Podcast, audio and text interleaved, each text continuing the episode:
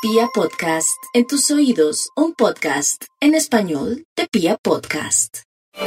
Muy buenos días para nuestros queridísimos oyentes. Quiero decirles que amanecimos hoy con la luna ahí pegadita del planeta Júpiter. A eso se le llama en la astrología conjunción.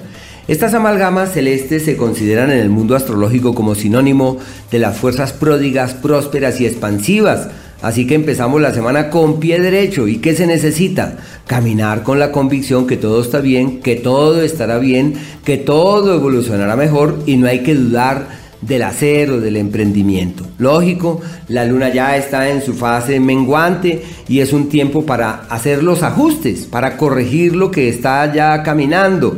Unos días perfectos para hacer el reclamo, para tratar de resolver eso que no se había resuelto, pero que lo estábamos trabajando hace mucho. Por eso los campesinos a esta semana le llaman la semana de la poda porque ellos lo que hacen es que podan las plantas, arreglan los surcos de los arbolitos, eh, miran a ver qué es lo que los árboles necesitan para embellecerlos y que puedan dar los frutos que ellos esperan. Lo mismo es con nosotros, tenemos que revisar qué pasa con nuestro amorcito, la pareja esta que tenemos, que al fin sirve, no sirve, funciona, no funciona y cómo podemos hacer para que las cosas caminen, por un lado. Por otro, en mi tema eh, laboral, ¿Qué puedo hacer para que este trabajo marche mejor?